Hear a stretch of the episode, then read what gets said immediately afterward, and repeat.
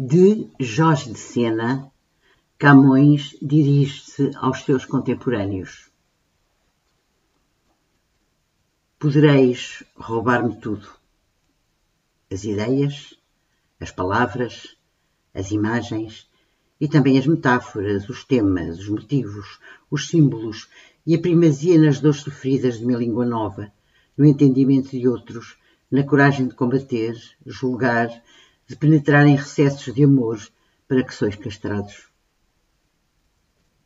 E podereis depois não me citar, suprimir-me, ignorar-me, aclamar até outros ladrões mais felizes. Não importa nada, que o castigo será terrível. Não só, quando vossos netos não souberem já quem sois, terão de me saber melhor ainda do que fingis que não sabeis como tudo, tudo que laboriosamente pilhais, reverterá para o meu nome. E mesmo será meu, tido por meu, contado como meu, até mesmo aquele pouco e miserável que só por vós, sem roubo, haverias feito.